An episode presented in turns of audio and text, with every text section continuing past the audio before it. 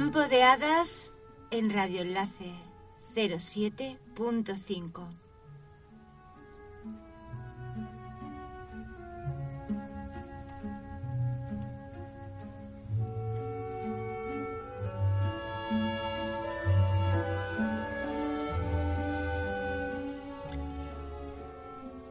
La radio más férica. Tiempo de hadas, Radio Enlace 07.5.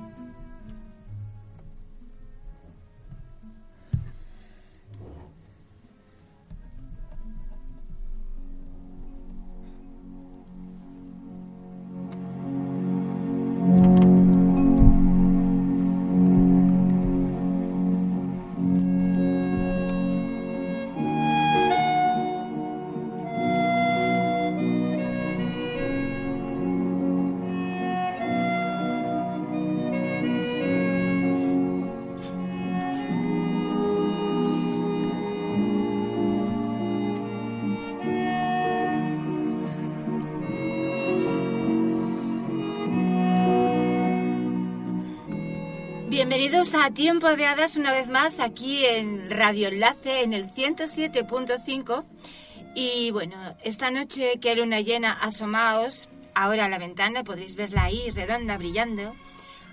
Empezamos con este Moon River, este río de luna de la banda sonora de la película Desayuno con Diamantes que Black Edwards dirigió en 1961 y que protagonizaron Audrey Hepburn y George Pepper.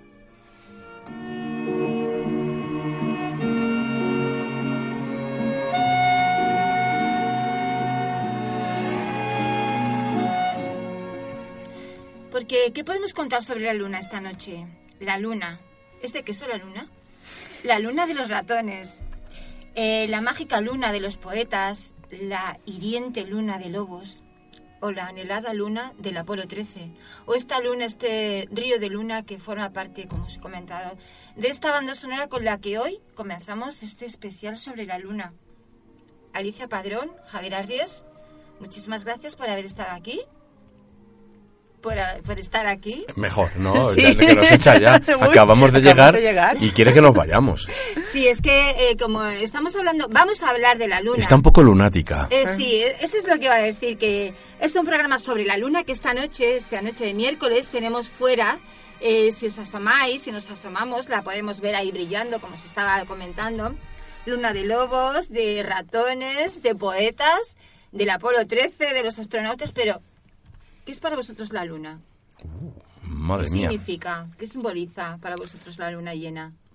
Hombre, la luna llena en concreto. La luna llena. La luna, la luna llena. La luna en, sí. Luna, oh, primero, luna. a mí que soy físico, geofísico, pues es un, un, un objeto celeste maravilloso que a la, eh, a la observación es súper grato. Es decir, con unos simples prismáticos puedes apreciar unas maravillas, ver cómo va cambiando el, el, la sombra en los cráteres, en los, la orografía de la Luna se marca ahí. A poco que tengas un poquito de aumento, con un poquito de aumento ya puedes ver maravillas. Por cierto, es mejor verla precisamente cuando no está llena, cuando hay cuarto creciente o cuarto menguante, porque es cuando verdad, puedes sí apreciar, me lo has comentado claro, veces. no, te lo has comentado y lo has visto por Y telescopio. visto, sí, sí. Eh, se ve la silueta, pues como la sombra sube sobre las, los- las partes más elevadas, baja en los cráteres, etcétera, y es una maravilla. Eso por un lado, es decir, como objeto astronómico es una maravilla.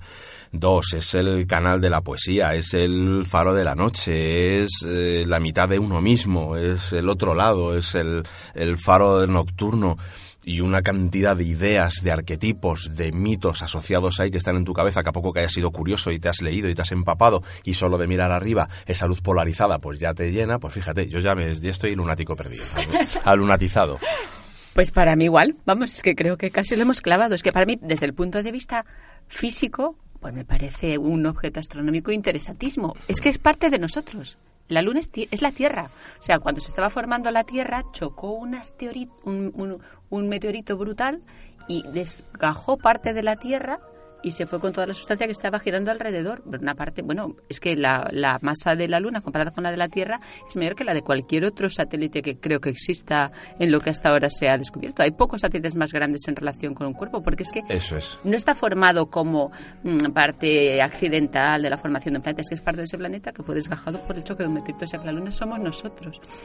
Y a mí me recuerda pues de cuando era pequeña. Yo creo que todos los niños siempre estamos obsesionados con la luna. Entonces, en cuanto te regalan un catalejo o cualquier cosa, pues te pones a mirar la luna por las noches Mm. como un loco. Y aparte la belleza que tiene. Cuando sales alguna vez por la noche y ves la luna llena, ¿cómo no te quedas embelesado mirando la luna durante un buen tiempo? Casi no hacerlo te parece que es perder ¿Cuántas, el tiempo. farolas, cuántas farolas habrán interceptado mi ¿Verdad? camino por andar ¿Verdad? mirando la luna? Qué fastidio, dice cuánta luz. Pum, no, de estar mirando donde no debía. Pon, objetos, Ah, colisiones.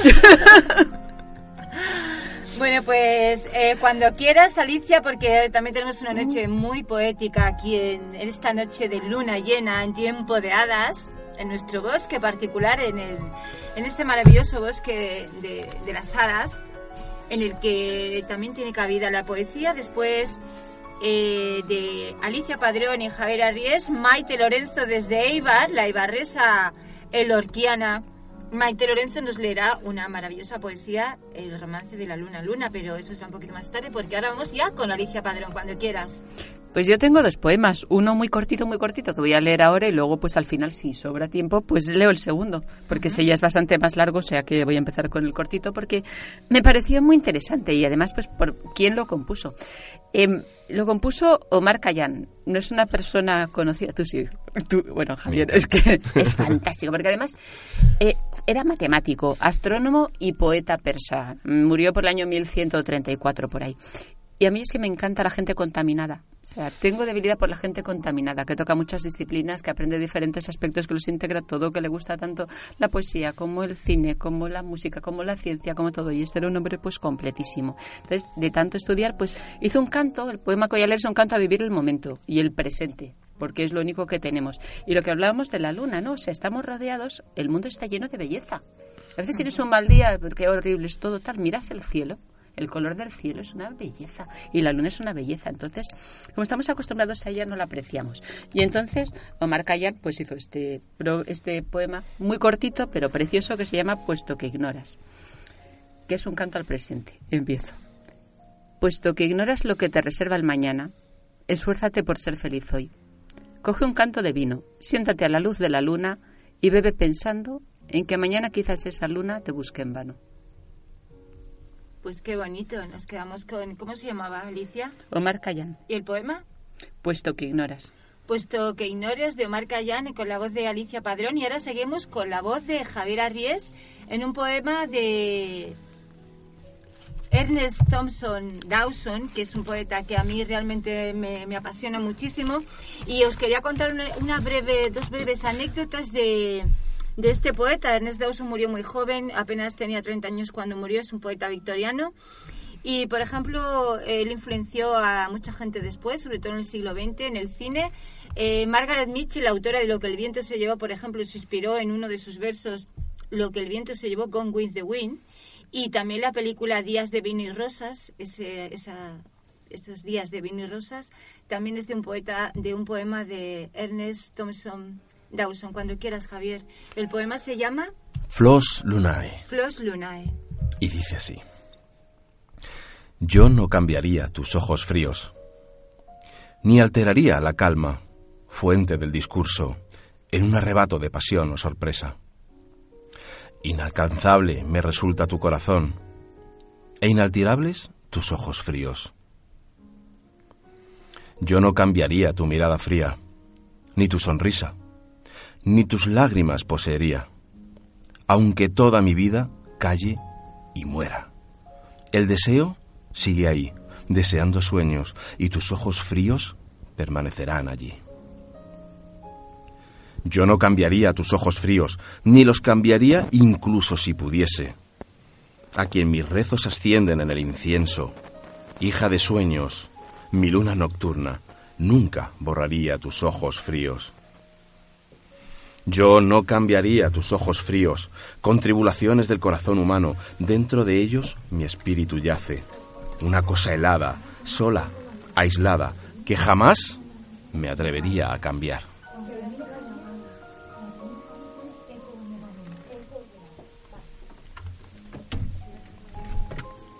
Pues esta preciosa poesía Flos Lunae de Ernest Dawson que hemos, acabamos de escuchar, Yo no cambiaría tus ojos fríos en la voz de Javier Arries, eh, nos va a traer eh, esta canción Echo and the Bunnymen de este grupo británico de los años 80 que seguramente que todos habéis oído y que la canción se llama The Killing Moon. Eh, sigo hablando.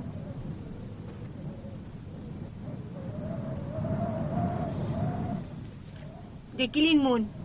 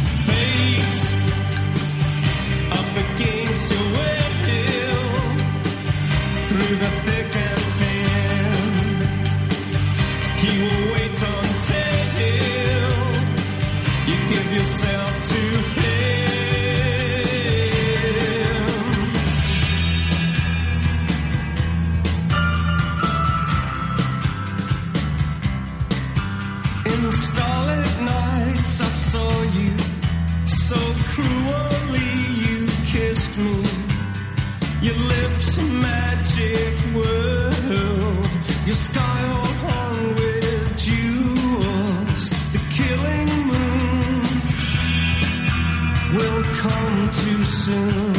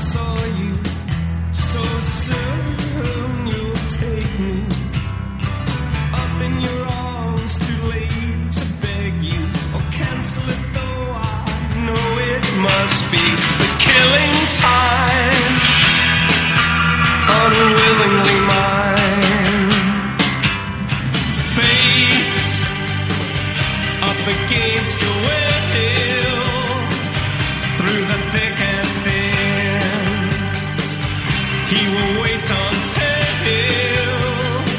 you give yourself to him.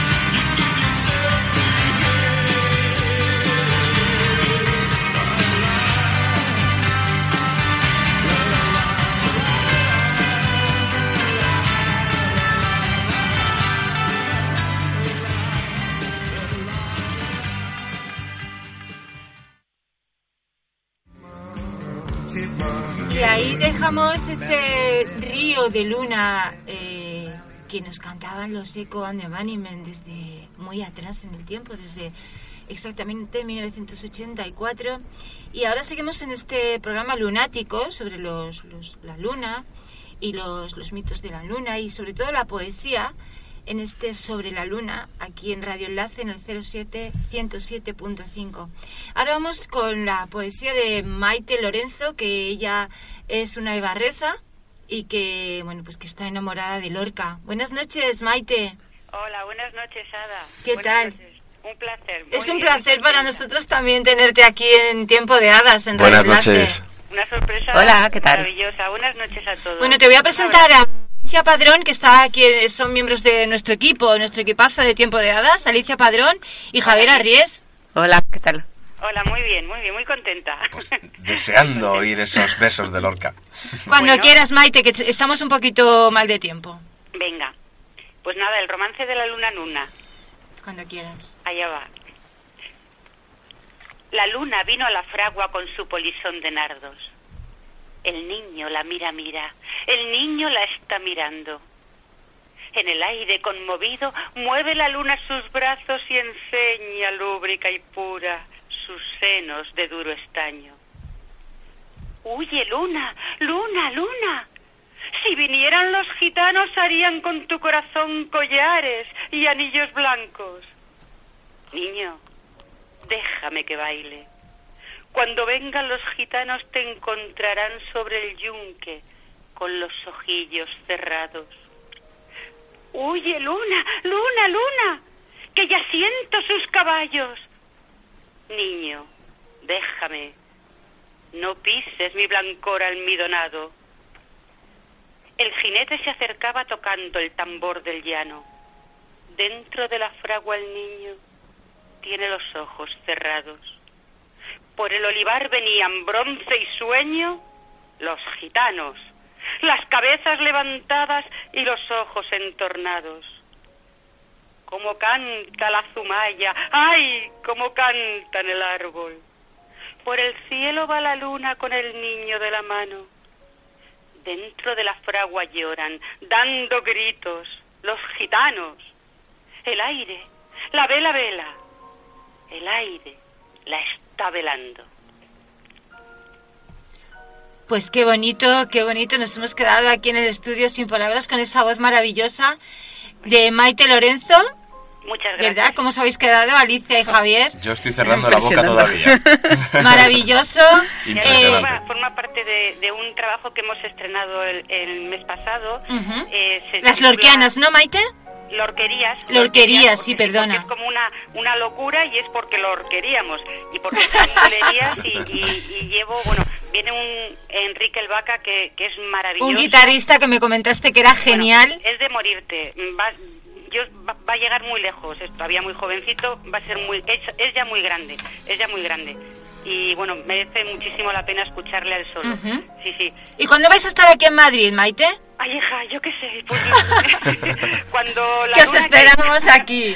Cuando la luna quiera. Hay algún. Bueno, algo- hay proyectos, pero hasta que no. Ya sabes, estas cosas van despacito. y Estas a veces cosas van de muy golpe y, despacito, pues, tienes Como la razón. llamada que, que, que me habéis hecho tan tan bonita, pues que ha sido una sorpresa. Y bueno, muchísimas gracias, ¿eh? Pues sí, Muchas pues ha gracias. sido que, que yo sé que nos está escuchando, José. Qué bien. Sí, Muchísimas sí. gracias. Un abrazo, José y Maite, pues espectacular.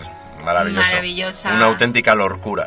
Sí, Por sí, supuesto. estoy lo- lorquiana perdida desde, desde que eh, aprendí a leer, es cierto, sí, sí. Pues es maravilloso aprender a leer con, con Sí, Federico García hubo Lorca. alguna maestra que, que me abrió los ojos y, y bueno, gracias a ella, ahí andamos. Y como, como hablábamos el otro día, Maite, que la poesía no muera nunca, por favor. No, no, no, no. Aquí estamos en Eibar, eh, tenemos un pequeño taller de, de recitación y en Ermua también. Y, y bueno, mañana voy a Bilbao a recitar a María Teresa Cervantes, que también es una persona que tenéis que conocer. Te, te hablé, te hablé de ella eh, eh, ayer y, y bueno, pues hay eh, Blanca Sarasua, eh, hay, hay muchísimas, hay, hay mucho, hay mucho por, por hacer, muchísimo.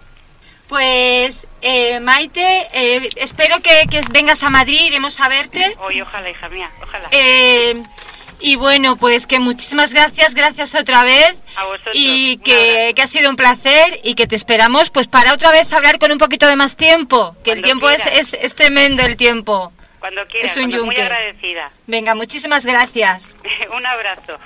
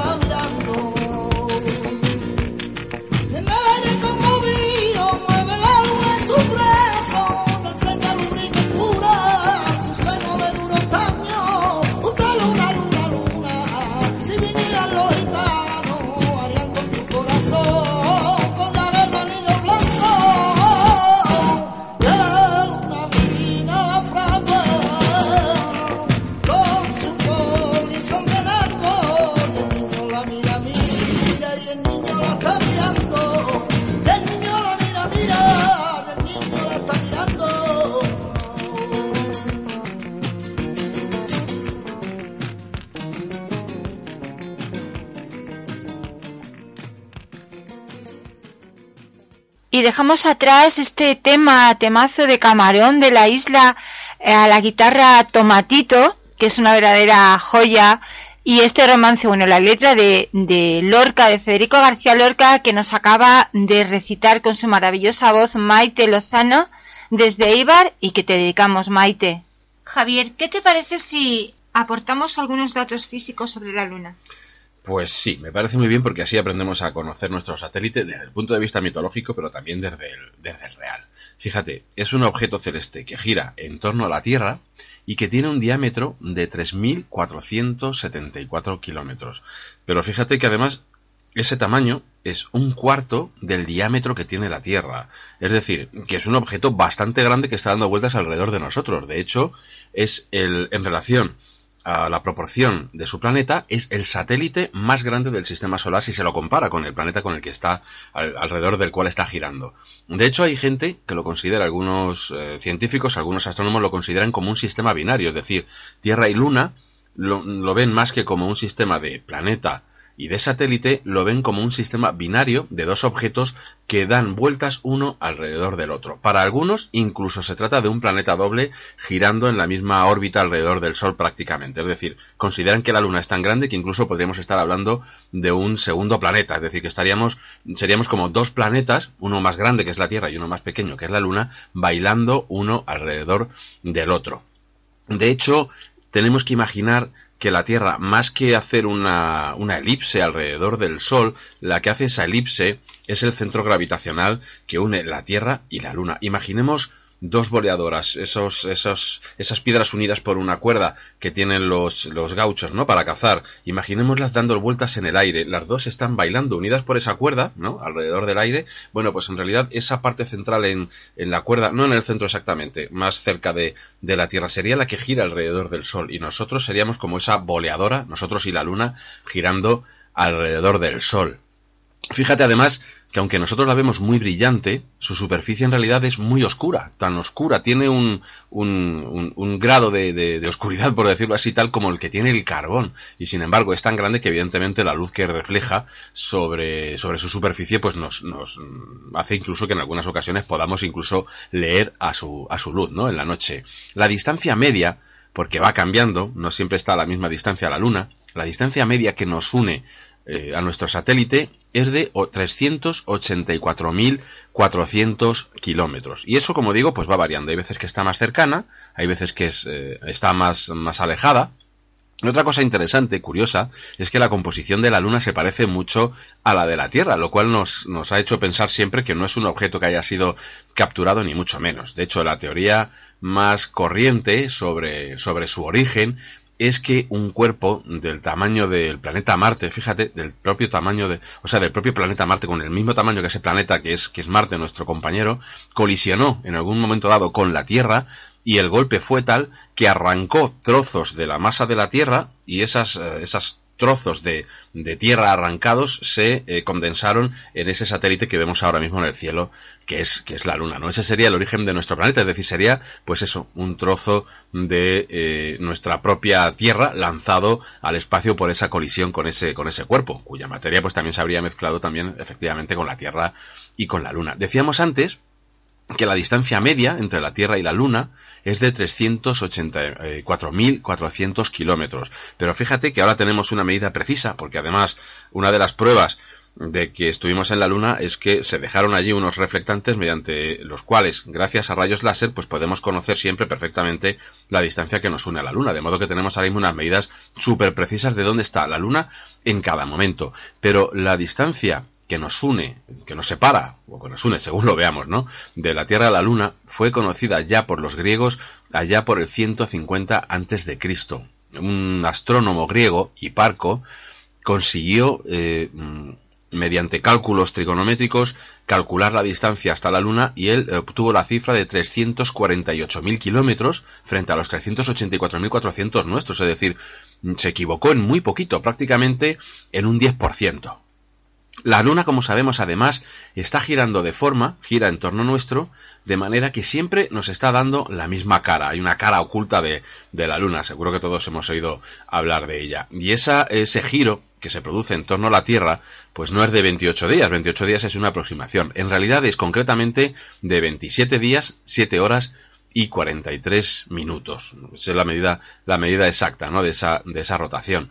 Sabemos también, además, que la Luna es la responsable de las mareas. Eso es algo que conoce todo el mundo. Las mareas, el mar, cuando eh, por efecto de la Luna se va moviendo, se va desplazando como si fuera una especie de masa viscosa y la luna va atrayéndola hacia sí. Eso produce que el mar, como si se convirtiera en un fluido viscoso, se moviera subiendo y bajando, siguiendo un poco el ritmo de la luna. Lo que es menos conocido es que hay una marea terrestre también, que la, la, Tierra se levanta unos pocos centímetros por efecto de la Luna y que esa marea también va pues eh, girando por la superficie, dando eh, progresando ¿no?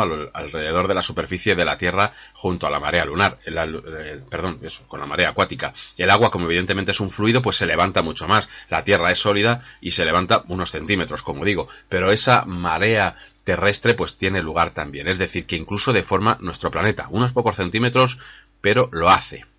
Hay una pregunta también que muchos han hecho, ¿no? la, posibilidad de que exista agua en la Luna. Seguro que has escuchado esa duda. ¿Hay agua en la Luna? Bueno, pues eh, esto ha sido una duda hasta hace mucho tiempo.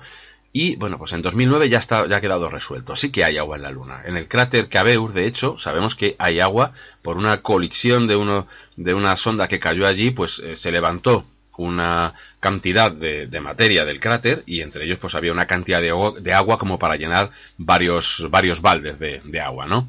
Atmósfera, eso es otra cosa que se pregunta también la gente. ¿Hay atmósfera en la Luna o no hay atmósfera? ¿Hay atmósfera cero? Hay una atmósfera, pero muy muy liviana, casi prácticamente insignificante. Por eso los astronautas pues deben llevar eh, pues eso, reservas de oxígeno para, para poder respirar allí. Es tan insignificante que no hay viento, es decir, ahí no hay erosión, ahí no hay un viento que cambie la orografía de la Luna y de los, de los cráteres. Y, bueno, pues de qué está compuesta esta pequeña, insignificante pero pequeña atmósfera, pues está eh, compuesta de eh, moléculas de helio y de argón, y de iones de sodio y de potasio, que bueno, pues surgen del interior de, de, la Luna, ¿no? Por los movimientos internos de la, de la propia Luna. Hay una cosa curiosa también que, que podemos comentar, y es que hay gente que ha intentado comprar la Luna, es decir, hacerse propietario de la Luna. ¿Qué te parece eso? Pues que me gustaría comprarla. Sí, ¿no? Pues eh, bueno, en realidad el derecho internacional niega esa posibilidad. La luna no es de nadie, afortunadamente. No es de nadie, es de todos. Sin embargo, hay dos personas, al menos que yo conozca, que han intentado comprar la luna, que han comprado la, han ido a las, me imagino que a la oficina de patentes correspondiente a decir, oye, la luna, como nadie la tiene, me la quedo yo. Y hay incluso uno en Sudamérica que vende parcelas de la luna y bueno, pues se ha hecho un negocio vendiendo parcelitas de la luna a los, a los incautos. Pues seguramente me imagino que habrá algún incauto, como digo, que la haya comprado. Javier, eh, ¿nos podías hablar ahora un poco de esa influencia nefasta o no sobre que ejerce la luna sobre las personas? Hay más asesinatos, según los policías, algunos policías, eh, que se producen más asesinatos las noches de luna llena eh, o en urgencias hay más, más casos de, de partos, de asesinatos, de gente que se pone enferma, precisamente en las noches como esta de luna llena. Pues es algo que, escuchando a los profesionales, uno ha oído, mucho. Es decir, pues la policía, muchos policías afirman que cuando hay noches de luna llena, hay, eh, tienen más trabajo, vaya, tienen que resolver más conflictos, hay más, eh, se cometen delitos, la mayor parte de ellos violentos. En los hospitales, por ejemplo, pues las matronas afirman que hay gente dando a luz más, eh, de manera más numerosa, etcétera, etcétera, ¿no? Lo- no hay ningún estudio que mm, pueda, eh, afirmar esto, ¿no? Que, que realmente pues eh, dé un sostén a este tipo de, de cosas que nos cuentan este tipo de profesionales. Lo que sí está demostrado fehacientemente y científicamente es que la luna actúa, influye sobre los ritmos fisiológicos nuestros, naturales, durante el sueño, es decir, que afecta a nuestro sueño. De hecho, está plenamente demostrado que se duerme peor cuando hay luna llena. Es decir, al menos en eso sabemos, tenemos muy claro que nos afecta. Sí, no lo sabía. Pues ahí lo tienes, durante Se el sueño. duerme peor.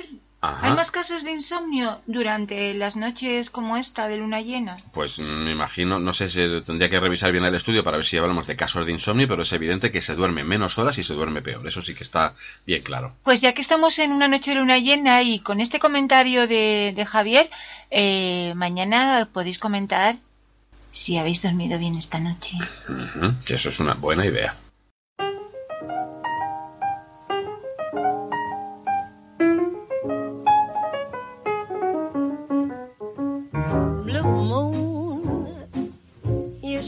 Standing alone without a dream in my heart, without a love of my own.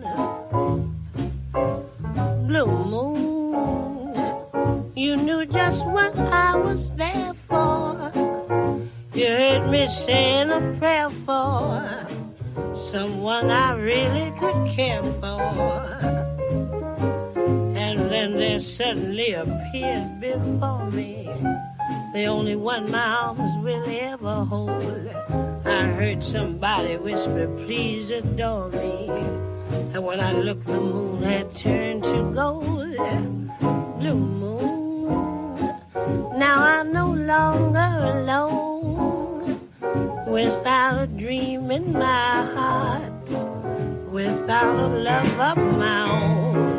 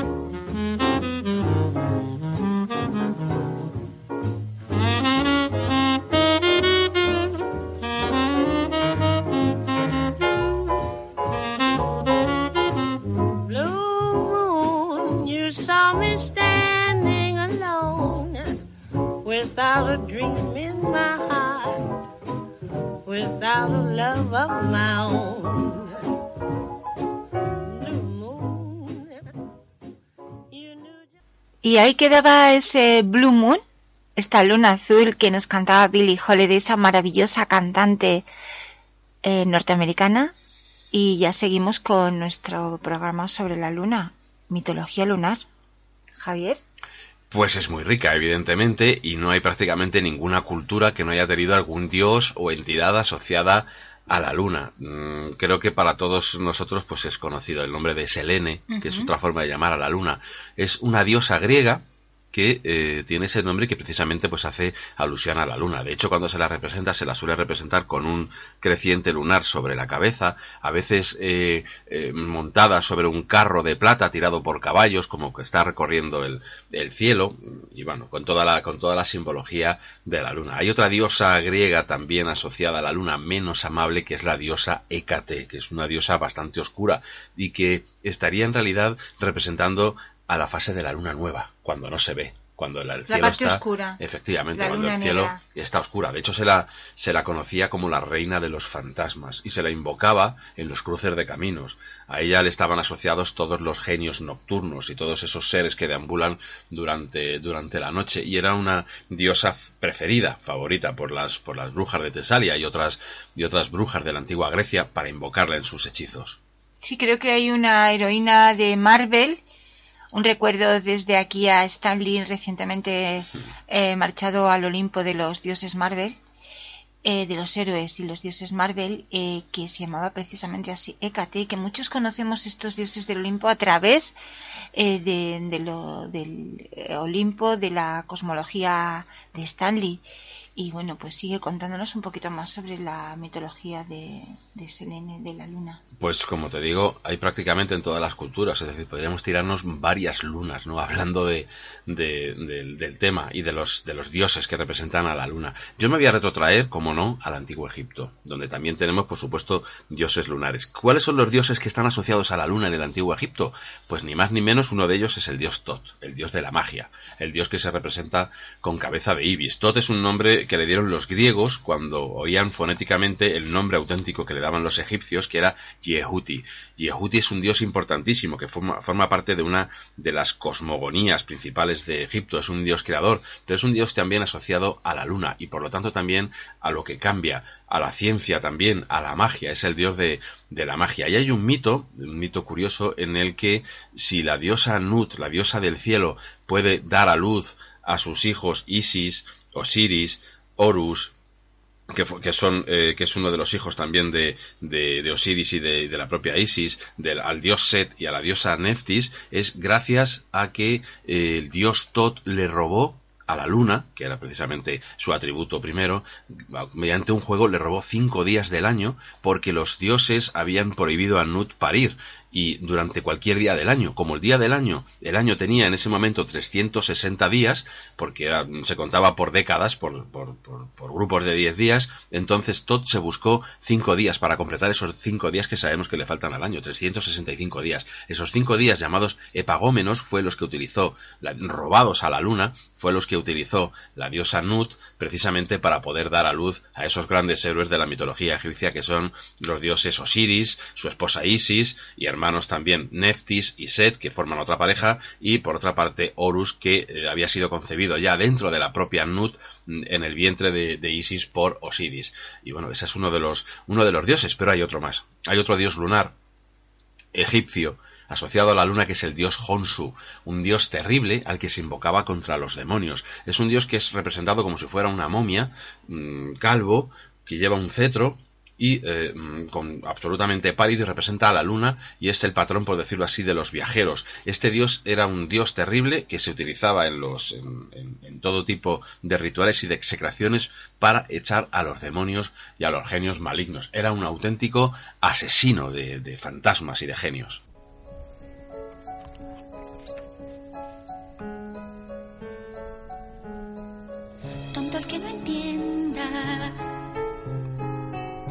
una leyenda que una hembra gitana conjuró a la luna hasta el amanecer. Llorando pedía al llegar el día de esposar un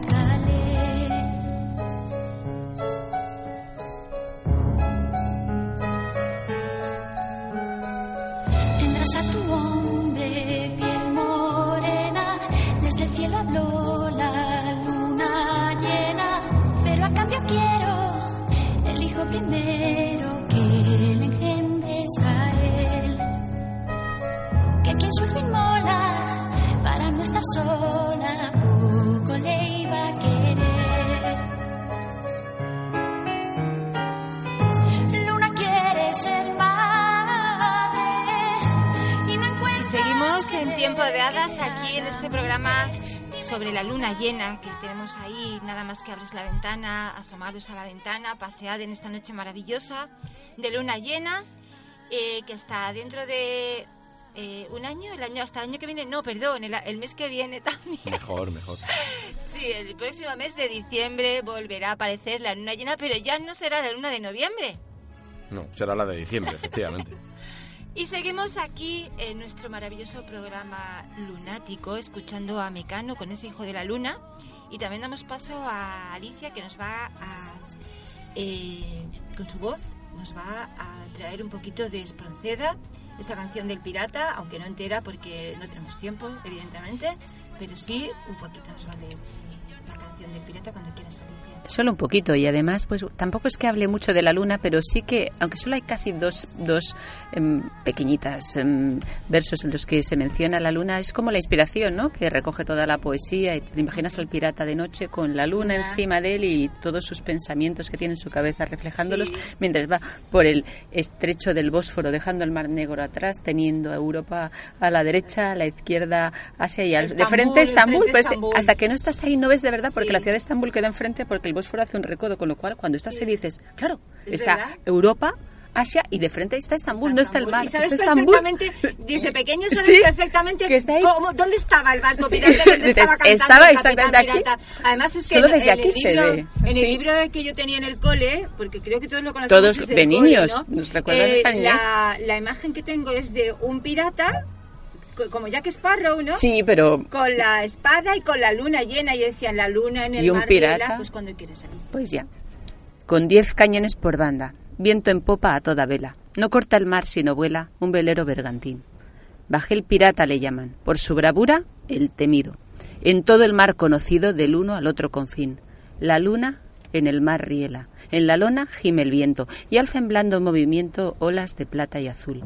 Y allá va el capitán pirata, cantando alegre en la proa, hacia un lado, al otro Europa, y allí en su frente, Estambul. Navega, velero mío, sin temor, que ni enemigo bravío, ni tormenta, ni bonanza, tu rumbo a torcer alcanza, ni a sujetar tu valor. Veinte presas hemos hecho, al despecho del inglés, y han rendido sus pendones cien naciones a mis pies. ¿Qué es mi barco? Mi tesoro. ¿Qué es mi Dios? La libertad. Mi ley, la fuerza del viento. Mi única patria, la mar. Allá muevan feroz guerra ciegos reyes por un palmo más de tierra, que yo tengo aquí por mío, cuanto abarca el mar bravío a quien nadie impuso leyes. Y no hay playa, sea cualquiera, ni bandera de esplendor, que no sienta mi derecho y dé pecho a mi valor. ¿Qué es mi barco? Mi tesoro.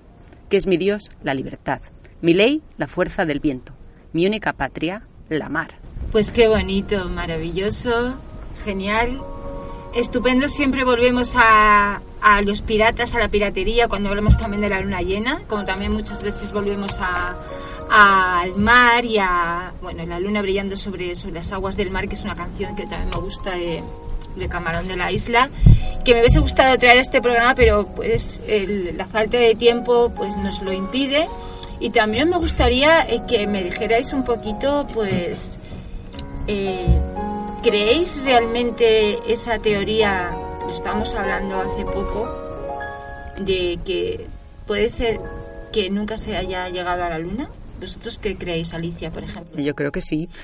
Por Total- favor. totalmente. Vamos a ver. Totalmente. ¿Creéis que no es una teoría Eh, conspiranoica algún Creo tipo? que habíamos llegado. Hemos llegado a la luna. Sí, ¿Y tú, allí, Javier, allí dices? hay, unos, hay unos reflectores mediante los cuales Sí. desde aquí se envía un rayo láser para saber en todo momento cuál es la distancia Tierra-Luna y vamos, hay montones de... No son fotografías No, trucadas. ni son fotografías. Hay pruebas físicas, lo que acaba de decir Javier está, vamos, es que tú lanzas un láser y te rebota porque se ha dejado allí un objeto para poder. O sea, no, no- no te- no puedes engañar a millones de físicos en todo el planeta, ni, ni de gente que tenga un poquito de conocimiento como para... No, no. Claro, pero según estas teorías conspiranoicas, los, los físicos pueden estar comprados por los Todos los del mundo. capitalistas. Hombre, Claro, ¿Para qué? Por eso, por eso estoy yo aquí en vez de estar en las Bahamas. ¿Cuánto te han pagado? Confiesa. Dos euros. La verdad es que están en crisis Por guardar el últimamente. secreto. Como somos tantos, ya tienen que repartir el presupuesto. Bueno, pues dame uno. ¿Por qué creéis que de vez en cuando salen estas, estas Pues es como Teorías, todo. no- es que no se Es- puede no, llamar teorías tampoco, no tiene la categoría. Lo que pasa es que hay mucha gente que habla Eh, pues sin base ¿no? científica. También es que hay mucha gente Bueno, ociosa, ¿no? no sé, con todos mis respetos, cada uno puede tener su opinión, pero yo creo que cuando la ciencia pues dice algo, pues mm, como mínimo tienes que considerar que es verdad y de hecho la ciencia misma pues duda sobre sí misma. Cuando una se- hay un descubrimiento que contradice una teoría previa, pues esa teoría se modifica, pero si tenemos hechos físicos que nos prueban que hemos llegado a la luna, pues tampoco es cuestión de empezar a opinar más base de que pueda no ser así. Es un desconocimiento de, de cómo funciona el método científico. Es decir, la gente cree que cuando vas a la facultad a ti te meten las cosas como si fuera un dogma en la cabeza, te abren la cabeza y te meten una serie de teorías que se han inventado de no sé quién. No, matemáticas, por ejemplo, los matemáticos les demuestran, a mí en física me demostraban cada cosa que me decían, cada con- eh, axioma tal, axioma cual, teorema, demostración, hasta que llegabas al CQD, que es lo que queríamos Sí, quotero demostrar. demostrandum. Efectivamente. Y en física lo mismo, es decir, tú no puedes dar por hecho algo que no pueda ser reproducido por otros físicos en todo el mundo. Y eso es así. Lo que la ciencia es eh, lenta a la hora de cambiar de paradigmas, pero tiene que serlo así porque todo lo tiene que comprobar milímetro a milímetro y no puede coger una idea nueva de buenas a primeras. Evidentemente también es algo que está hecho por los seres humanos y, y las generaciones de, de científicos pues van envejeciendo y te vas haciendo, digamos que más m- menos flexible, ¿no? Pero, pero eh, es cuestión de tiempo que, que las, las nuevas ideas, una vez probadas, pues eh, encajen. Es decir, esas ideas que se tienen sobre los científicos como una especie de, de gente confabulada contra es el, en realidad es una imagen que, que- que- que ha desarrollado el cine, el científico loco, ¿no? Y cierto tipo de literatura, el científico loco que quiere dominar el mundo y cosas por el estilo. Y yo creo que existe todavía esa conspiración, esa, esa Eh, idea conspira- conspiranoica ahí. Y si tuvieses que ver una película sobre la luna llena esta noche, ahora y recomendarle a nuestro... Oye, pues mira, es luna llena y voy a aprovechar y me voy, aparte de escuchar temas que más o menos sea la luna como protagonista de una forma romántica o de una forma más científica, pues no sé, esta Desayuna con Diamantes como un River, Hechizo de Luna, eh, Apolo 13. ¿Qué película, desde vuestro punto de vista, pues para los que nos están escuchando, para ver esta noche aprovechando la luna llena? Um, Alicia, por ejemplo, tú. Hombre, ahora, por ejemplo, acaban de estrenar la del primer hombre en la Luna, vamos, de Neil Armstrong, que llegó a el primer hombre que pisó la Luna. Bueno, es- yo la vi hace como dos semanas, es interesante, te cuenta un poco la historia de su vida, más desde el punto de vista casi familiar, de sus experiencias. Y bueno, pues ya que ahora está en los cines, pues es, es una película interesante. Am, Apolo 13 es muy buena, Apolo 13 es una de las películas, precisamente no llegaron a la Luna, pero toda el avatar que negante. pasan hasta que llegan y cómo vuelven es otra película preciosa. Yo me voy al terreno de la mitología que me encanta cualquier libro sobre, o sea, perdón, cualquier obra, me da igual, libro, obra, eh, cine sobre hombres lobo que aullan a la luna. Y incluso la primera que se me ha venido, si te digo la verdad, ha sido Bailando con Lobos, que no tiene mucho que ver, pero esos Pues lobos son sí. lunares, evidentemente son animales psicopompos que adoran a la luna como a señora de la noche. Pero eso dará para otro programa en tiempo de hadas que se llamará Licántropos, mitos o leyendas. Y Javier, cuando quieras, porque estamos muy cortito de tiempo, tu poema es Astrófobos de Lovecraft, Howard Phillips Lovecraft. Cuando quieras, Javier. Pues sí, mi amado y querido maestro del terror, Lovecraft. Bien, allá voy. Astrófobos. Brillando en el cielo de medianoche, sobre los abismos etéreos y distantes, me acechaba, anhelante, una seductora, resplandeciente estrella. Cada crepúsculo retornaba brillando en el carro ártico. Místicas formas bellas se fundían en sus gloriosos rayos dorados. Fantasías de dicha descendían en miriadas de irisíaco placer. De sus coros de lira se extendían como cantos de lidias melodías. Pensé que el placer reinaba allí, donde el libre y el bendito habitan, y cada instante un tesoro traía, envuelto en flores de loto, flotando en una nota líquida del laúd del viejo Israfel. Allí, me dije, existen mundos de felicidad desconocida, donde la inocencia es alabada en el trono de la coronada virtud, hombres de luz, de pensamientos más puros, más diáfanos que los míos.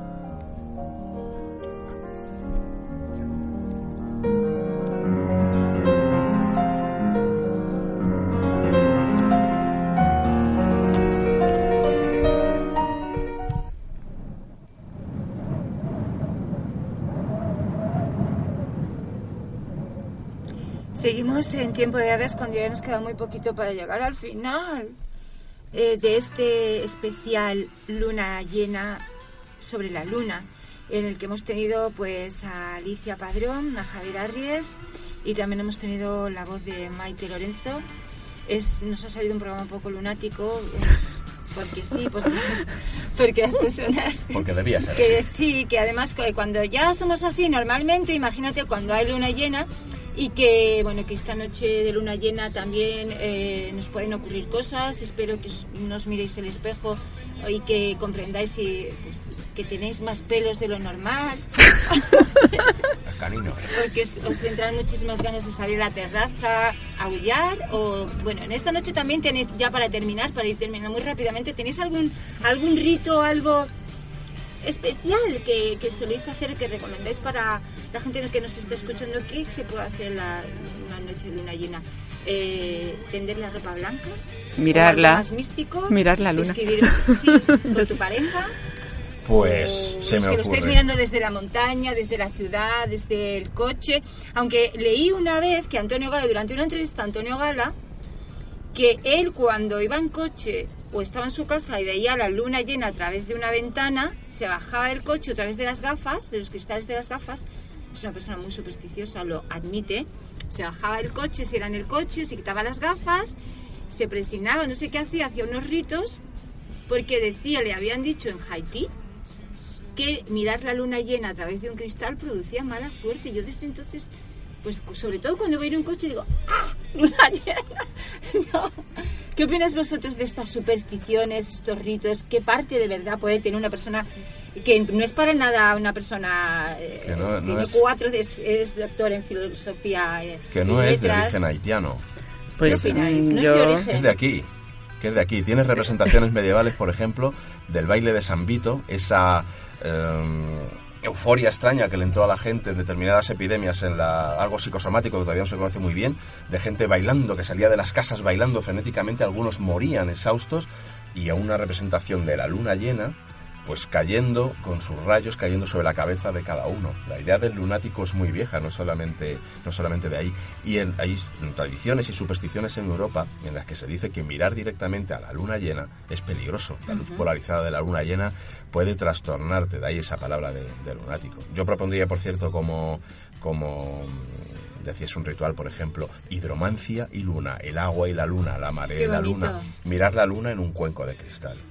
Puede que te diga algo. Qué bonito. Yo mirarla directamente. Lo que, lo que pasa es que es una faena en Madrid, con tanta contaminación lumin- lumínica que tenemos, ni las estrellas ni la luna la podemos ver bien, con lo que me encantaría poder ver las constelaciones. Pero siempre que hay luna llena y puedo, y no hay nada que me estorbe demasiado, pues disfrutar viéndola. Disfrutar de la belleza que tenemos ahí. Por Sin supuesto. más. Y a los que tenéis la suerte, la inmensa suerte de escuchar este programa y tenéis muy cerquita el mar, pues cuando termine este programa, no antes, claro, pues eh, salir al mar y contemplar la luna en las aguas del mar, que es maravilloso.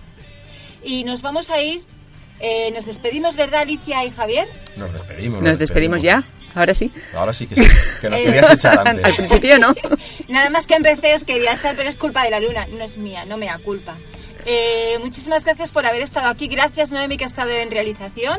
Gracias. Muchísimas gracias a Maite Lorenzo, a, Alicia Padrón y Javier Arries. Javier Arries, Alicia Padrón, nuestros maravillosos miembros del equipazo de Tiempo de Hadas, esto hay que decirlo, aquí en Radio Enlace 107.5.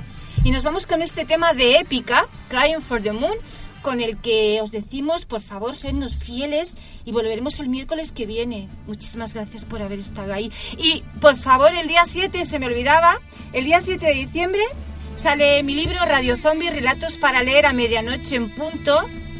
Que se me olvidaba. que Has dicho yo. el 7 de diciembre. 7 de diciembre. 7, Eh, ese siete. número mágico de Siete diciembre, de diciembre, último 7 del mes 12. año. Ajá. Sale mi libro Ada García, buscadlo por favor en las librerías. Buscadlo de verdad porque, porque vale la pena. Vuestra vida va a cambiar, seguro, seguro, lo siento. Para si bien. os compráis Hombre. para bien, por supuestísimo, Radio Zombie, Relatos para la Medianoche en punto, editados por Adalid. Y también un saludo muy fuerte a Manuel Berrocal, a María José, que han estado malitos, miembros del equipo de Tiempo de Hadas, han estado los dos muy mal. Por favor, os queremos volver. ¿Le queréis decir algo? Hombre, un beso a los dos. Pues Vamos. todo el apoyo, Ya abrazos y besos, claro que sí. Muchísimo. Os queremos volver prontito, recuperaros Y a Yolanda Robles, que deberías haber estado aquí y no has podido venir, y a Sonia López. Muchísimas gracias por todo. Os dejamos con épica. Moon. Light